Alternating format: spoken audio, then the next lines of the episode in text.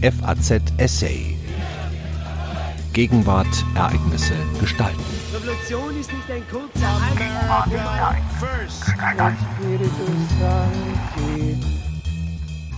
Deutschland, einig Bundesstaat? Es erscheint paradox. Die Rationalität des deutschen Bundesstaates liegt nicht darin, regionale Vielfalt und Unterschiedlichkeit zu bewahren.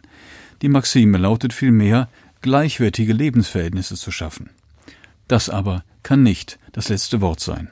Ein Essay von Prof. Dr. Wolfgang Rentsch. Bundeskanzlerin Angela Merkel bemerkte in der Haushaltsdebatte im Deutschen Bundestag am 7. September 2016, Zitat, der Bürger in Deutschland interessiert sich nicht dafür, welche Ebene gerade zuständig ist, sondern er will einen Zugang für sich haben. Zitat Ende. Mit dieser Feststellung hat sie sicherlich recht, denn für den Bürger sind föderale Zuständigkeiten im Bundesstaat eher von nachgeordnetem Interesse. Vielfach sind sie ihm nicht einmal bekannt, abgesehen von der Schulpolitik. In diesem Fall werden sie meist eher als Nachteil begriffen. Bemerkenswert ist aber auch, dass diese Frage die verantwortlichen Politiker zunehmend nicht mehr interessiert, sondern eine Tendenz zum Alle machen alles besteht. Der deutsche Bundesstaat unterscheidet sich von fast allen anderen föderalen Staaten durch eine funktionale Aufgabenteilung. Anders als in den vielfach als Modell herangezogenen angelsächsischen Bundesstaaten wie den Vereinigten Staaten oder Kanada ist nicht die Aufgabenteilung nach Politikfeldern vorherrschend. Seit der Bismarckschen Reichsgründung von 1871 dominiert die Teilung nach Funktionen. Die Gesetzgebung obliegt im Wesentlichen dem Bund, die Ausführung den Ländern, die Finanzierung folgt nicht der Veranlassung, sondern im Grundsatz der Ausführung. Nicht wer bestellt, bezahlt, sondern der, der die Bestellung ausführt. Eine weitere Besonderheit verbindet sich mit dieser Form der Aufgabenteilung, der Bundesrat. Es ist weltweit einmalig, dass sich die zweite Kammer der nationalen Gesetzgebungskörperschaft aus den Regierungen der Gliedstaaten des Bundes zusammensetzt. Die Rechtfertigung findet sich darin, dass die Regierungen der Gliedstaaten die Gesetze des Bundes als eigene Angelegenheit, wie es im Grundgesetz heißt, ausführen und bezahlen. Diese besonderen Strukturprinzipien der bundesstaatlichen Ordnung zeigen eine enorme Kontinuität.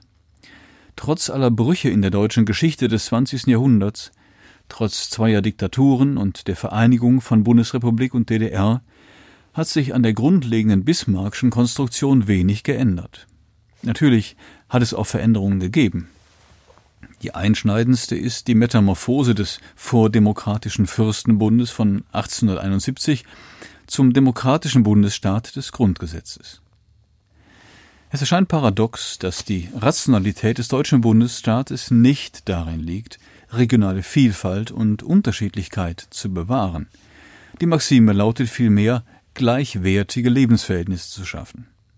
Das ist die Konsequenz aus weitgehend bundeseinheitlicher Gesetzgebung in Verbindung mit dem Gleichheitsgrundsatz der Verfassung. Föderale Unterschiedlichkeit beschränkt sich auf Variationen des Gesetzesvollzuges, sofern die Verwaltungsvorschriften diese erlauben. Tatsächlich weist die Bundesrepublik auch im Vergleich mit unitarischen Staaten ein hohes Maß an Homogenität auf. Trotz aller ökonomischen Unterschiede finden sich auch in peripheren Regionen ordentliche Schulen, eine hinreichende Krankenversorgung und vielfach auch ein akzeptables kulturelles Angebot. Das ist in der historischen Rückschau, aber auch im synchronen Vergleich nicht selbstverständlich. Es entspricht aber auch den vorherrschenden Erwartungen der Bevölkerung. Unterschiedliche Standards, etwa im Schulwesen, treffen vielfach auf Unverständnis und werden als ungerecht empfunden. Insofern beschreibt die Bundeskanzlerin die Erwartungshaltung der Bürger zutreffend. Zwei weitere Umstände sind erheblich für den interregionalen Ausgleich. Zum einen ist es der gesamtstaatlich ausgerichtete Parteienwettbewerb unter Bedingungen eines proportionalen Wahlrechts. Keine Partei kann es sich unter diesen Bedingungen leisten, Regionen zu vernachlässigen. Selbst die CSU, die anders als andere Parteien spezifische Landesinteressen in den Vordergrund stellen kann, muss innerhalb des Landes für einen Ausgleich sorgen. Zum anderen sind die Regierungschefs der Länder als Mitglieder des Bundesrates eng in die Bundespolitik eingebunden. Zudem sind sie gewählte oder ex officio Mitglieder ihrer jeweiligen Parteipräsidien. In dieser Eigenschaft nehmen sie, soweit sie den Berliner Regierungsparteien angehörten, an den letzten Koalitionsverhandlungen auf Bundesebene teil. Sie sind damit primär Lobbyisten für ihre Länder beim Bund, denen es nicht in erster Linie um föderalen Wettbewerb geht, sondern um Einfluss auf die Bundespolitik und um Orientierung der Landespolitik durch Kooperation mit dem Bund.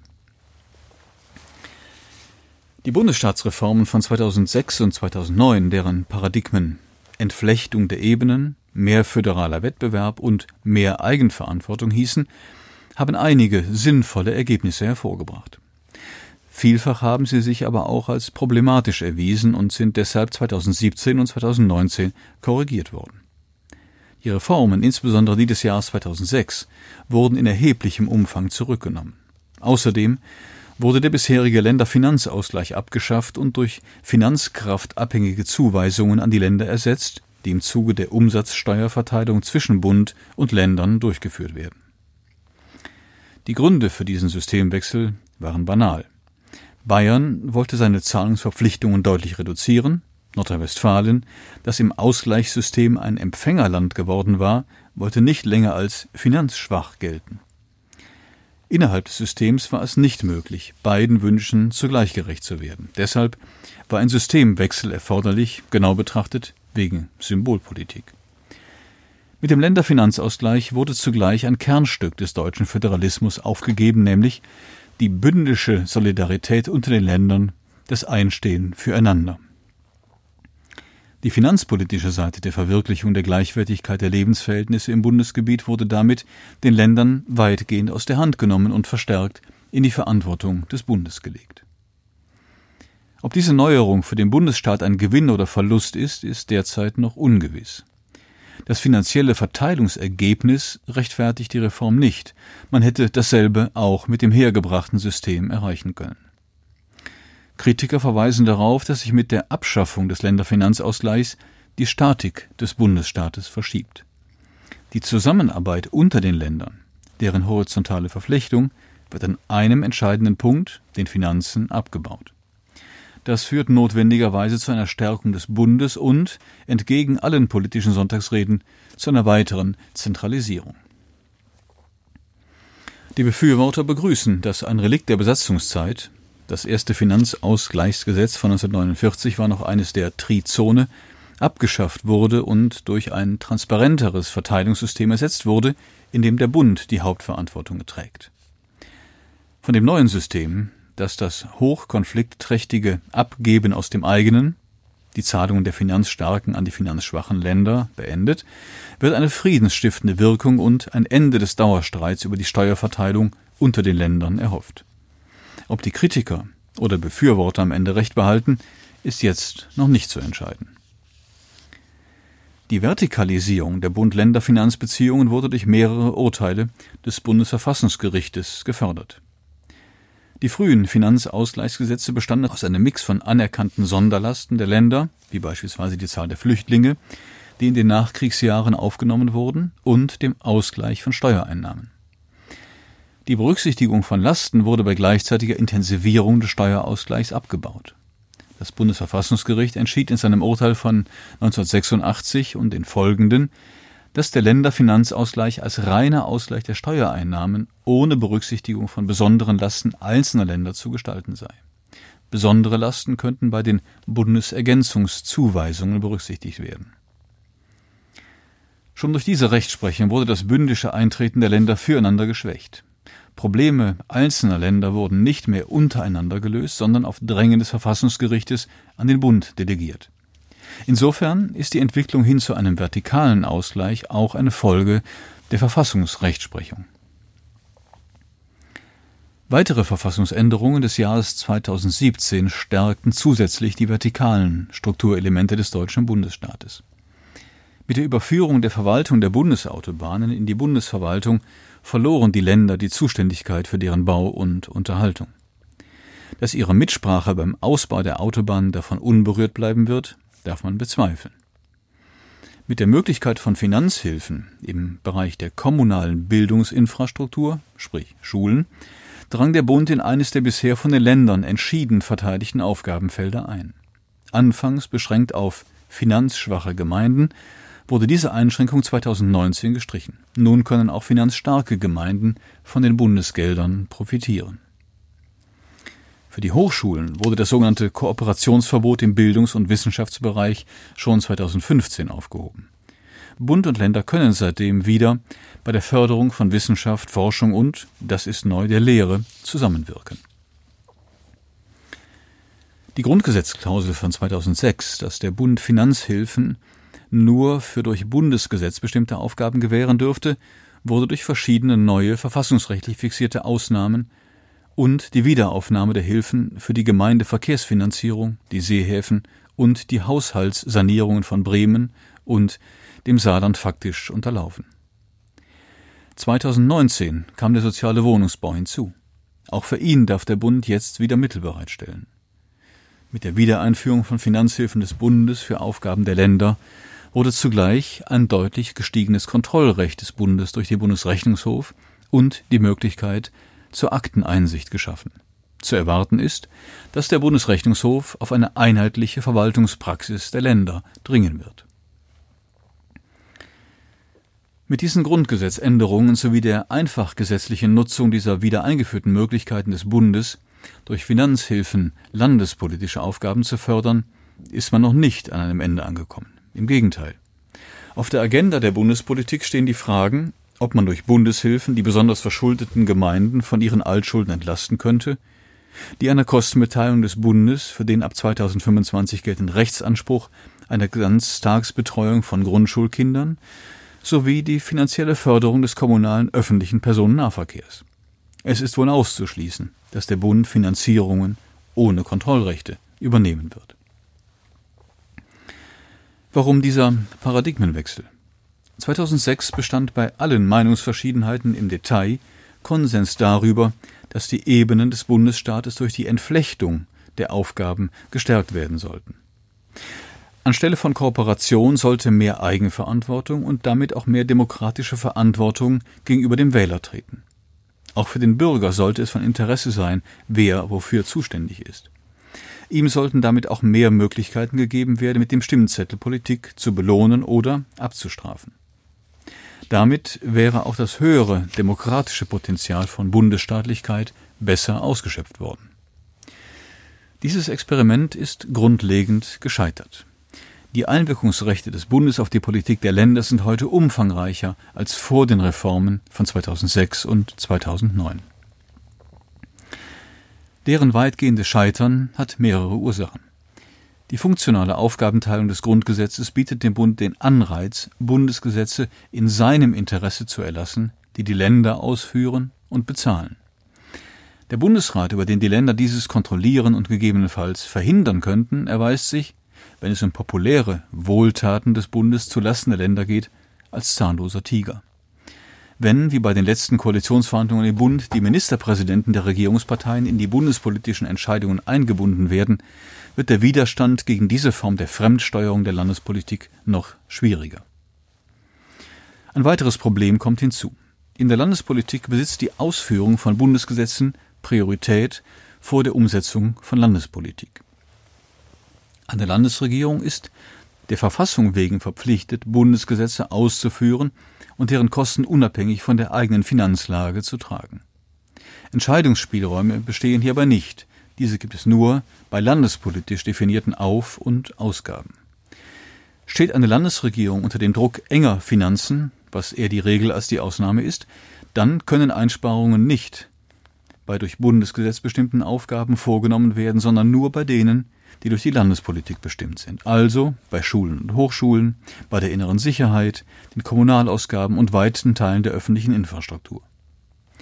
Finanzhilfen des Bundes haben einen ähnlichen Effekt. Sie erfordern regelmäßig eine Kofinanzierung durch die Länder, andernfalls entfallen sie. Das wiederum ist ein Anreiz für die Ressortminister, möglichst Finanzhilfen des Bundes zu akquirieren, denn die zur Kofinanzierung erforderlichen Ausgaben sind gegenüber anderen vorrangig. Das finanzielle Ungleichgewicht zwischen Bund und Ländern, das hier deutlich wird, ist auch darauf zurückzuführen, dass die nach dem Grundgesetz vorgesehene Steueraufteilung Bund und Länder haben, Zitat, gleichmäßig Anspruch auf Deckung ihrer notwendigen Ausgaben, Zitat Ende, seit Jahrzehnten nicht mehr funktioniert.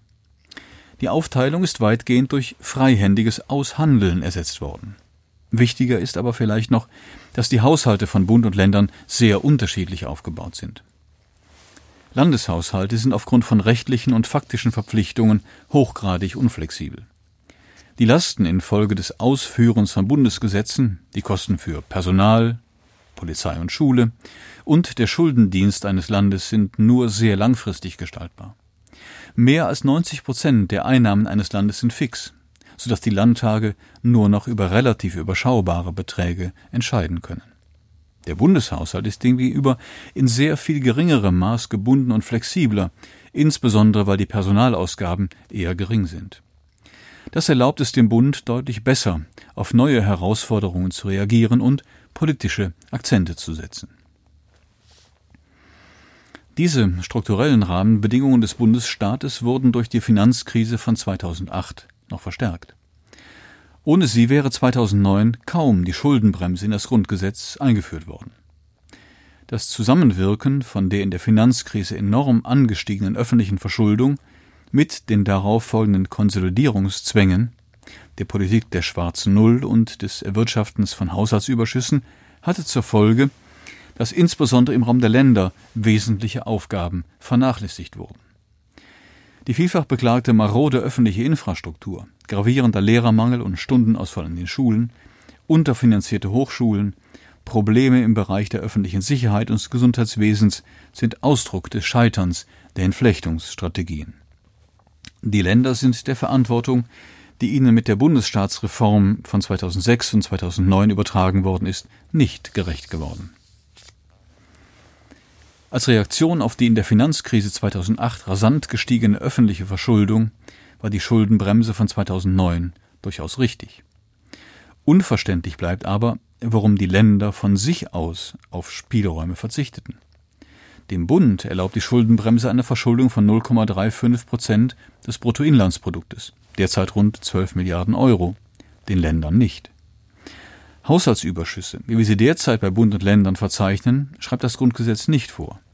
Sie sind eher Ausdruck von zu hohen Steuern und einer Vernachlässigung öffentlicher Aufgaben. Es ist unübersehbar, dass sich die Schuldenbremse zu einem Hemmschuh für öffentliche Investitionen und für Steuersenkungen entwickelt hat. Die Länder haben, wenn auch mit Unterschieden, die Gestaltungsmöglichkeiten kaum genutzt, die sie insbesondere durch die Bundesstaatsreform von 2006 bekommen haben. An einem Mangel an Geld kann es kaum gelegen haben, denn für den Zeitraum bis Ende 2019 erhielten die Länder vom Bund dieselben Beträge als Übergangsmittel, die sie ohne Reform als Finanzhilfen des Bundes in demselben Zeitraum auch bekommen hätten. Wegen der Defizite bei der eigenständigen Wahrnehmung von Aufgaben wurden in den Jahren 2017 und 2018 Formen der kooperativen Wahrnehmung durch Bund und Länder wieder eingeführt. Für die weitere Entwicklung der bundesstaatlichen Ordnung scheinen derzeit zwei Vorhaben die Richtung anzuzeigen. Zum einen der Bericht Unser Plan für Deutschland gleichwertige Lebensverhältnisse überall, der von Bund, Länder, Arbeitsgruppen unter der Führung der drei Bundesministerien für Inneres, Landwirtschaft und Familie erarbeitet und im Juli 2019 vorgelegt wurde. Zum anderen die Ministerpräsidentenkonferenz vom 23. bis 25. Oktober 2019. Der Bericht Gleichwertigkeit der Lebensverhältnisse singt das hohe Lied der Kooperation von Bund und Ländern und sieht darin den Schlüssel für die Bewältigung der Zukunftsaufgaben. Der Bund agiert als Motor und Geldgeber für die Länder, die sich weitgehend mit der Rolle des ausführenden Partners zufrieden geben. Anders demgegenüber die Ministerpräsidenten der drei größten Länder Nordrhein-Westfalen, Bayern und Baden-Württemberg auf der Ministerpräsidentenkonferenz im letzten Herbst. Offenbar, weil mehr Autonomie der Länder derzeit kaum verhandlungsfähig ist, plädierten sie für einen Bundesstaat der verschiedenen Geschwindigkeiten. Sie möchten, dass einzelne Länder Zuständigkeiten vom Bund übernehmen können und vermehrt von dessen Regelungen abweichen dürfen. Grundsätzlich würde zwar Bundesrecht gelten, aber die Länder hätten die Möglichkeit, es in bestimmten Bereichen durch Landesrecht zu ersetzen. Die drei genannten Ministerpräsidenten konnten ihre 13 anderen Kolleginnen und Kollegen zwar nicht überzeugen, aber in der Staatspraxis finden solche unterschiedlichen Verfahren längst statt oder sind möglich. Die Grunderwerbssteuersätze variieren unter den Ländern. Für die Autobahn- und Fernstraßenverwaltung, die der Bund mit der Verfassungsreform von 2017 übernommen hat, kann der Bund zukünftig mit den Ländern individuelle Vereinbarungen treffen und die Verwaltung rückverlagern. Bei der reformierten Grundsteuer können die Länder die Bundesgesetzgebung übernehmen, aber auch Eigenmodelle entwickeln. Weitere differenziertere Lösungen sind denkbar. Beispielsweise könnten kleinere Länder bereit sein, ihre Steuerverwaltung dem Bund zu übertragen, die er schon lange gern übernehmen würde. Denjenigen Ländern, die es ablehnen, würde eine solch differenzierte Lösung nicht schaden. Möglicherweise deutet sich hier ein neues, innovatives Verhältnis von Bund und Ländern an. Dem Bund wird das Recht zugestanden, gesamtstaatlich bedeutende Aufgaben auch der Landespolitik, wie der Anspruch auf einen Kitaplatz, schulische Ganz Ganztagsbetreuung, sozialer Wohnungsbau und Entwicklung der regionalen und lokalen öffentlichen Infrastruktur zu unterstützen und zu fördern, weil zumindest ein Teil der Länder trotz Finanzausgleich aus finanziellen oder haushaltsstrukturellen Gründen damit überfordert ist. Tatsächlich waren trotz aller Kritik an Bund-Länder-Kooperationen, goldener Zügel, ineffizienter Mitteleinsatz usw. So die Ergebnisse kooperativer Politik in der Regel gut. Entflechtungen hingegen führten eher zur Vernachlässigung öffentlicher Aufgaben. Der Bund würde am Ende an Einfluss gewinnen, aber das ließe sich ausgleichen, wenn man die Vorstellungen der drei Ministerpräsidenten einbezieht. Ihr Vorschlag impliziert einen Wechsel vom bisherigen symmetrischen Föderalismus, in dem die Länder unabhängig von ihrer Größe und ihren Fähigkeiten dieselben Aufgaben wahrzunehmen haben, hin zu einem asymmetrischen Föderalismus, in dem die Aufgaben der Länder unterschiedlich sein können. Es sind wenige Argumente erkennbar, warum Nordrhein-Westfalen, Bayern und Baden-Württemberg nicht mehr Aufgaben bewältigen können sollten als Bremen, das Saarland oder Mecklenburg-Vorpommern. In den Möglichkeiten zu landesspezifisch abweichenden Regelungen und Verfahren der Länder, mit denen Abschied genommen würde von den bisherig nahezu gleichen Verwaltungsverfahren, liegt die Chance, jeweils andere, aber gleichwertige Lösungen zu finden. Ein Föderalismus der verschiedenen Geschwindigkeiten, wie ihn die starken Länder wollen, könnte dem Bundesstaat an Flexibilität und damit an Effizienz gewinnen lassen. Es ließe sich der Kritik an den kooperativen Verfahren wie Steuerung der Landespolitik durch den Bund, ineffektive Mittelverwendung, Unterlaufen der Zuständigkeiten der Landesparlamente und Verlust an demokratischer Legitimation begegnen, wenn den Ländern mehr Gestaltungsspielräume bei der Zusammenarbeit mit dem Bund blieben. Die Landtage könnten an Entscheidungskompetenz gewinnen, wenn die kooperativen Bund-Länder-Beziehungen mehr Raum für eine landespolitische Gestaltung ließen. Die demokratische Legitimität würde gesteigert, die Frage nach der Zuständigkeit der Ebenen wäre wieder von Interesse. Es gibt keine überzeugenden Gründe dafür, warum bei gleichen Zielen die Wege identisch sein müssen. Dass daraus ein für die schwächeren Länder notwendigerweise nachteiliger Wettbewerb entstehen könnte, ist prima facie nicht zu erkennen. Auch Erfahrungen aus anderen asymmetrisch verfassten Bundesstaaten wie Kanada sprechen dagegen. Sie hörten einen Essay von Professor Dr. Wolfgang Rentsch. Er ist emeritierter Professor für Politikwissenschaft der Universität Magdeburg. Am Mikrofon verabschiedet sich Daniel Deckers. FAZ Essay. Gegenwart, Ereignisse gestalten.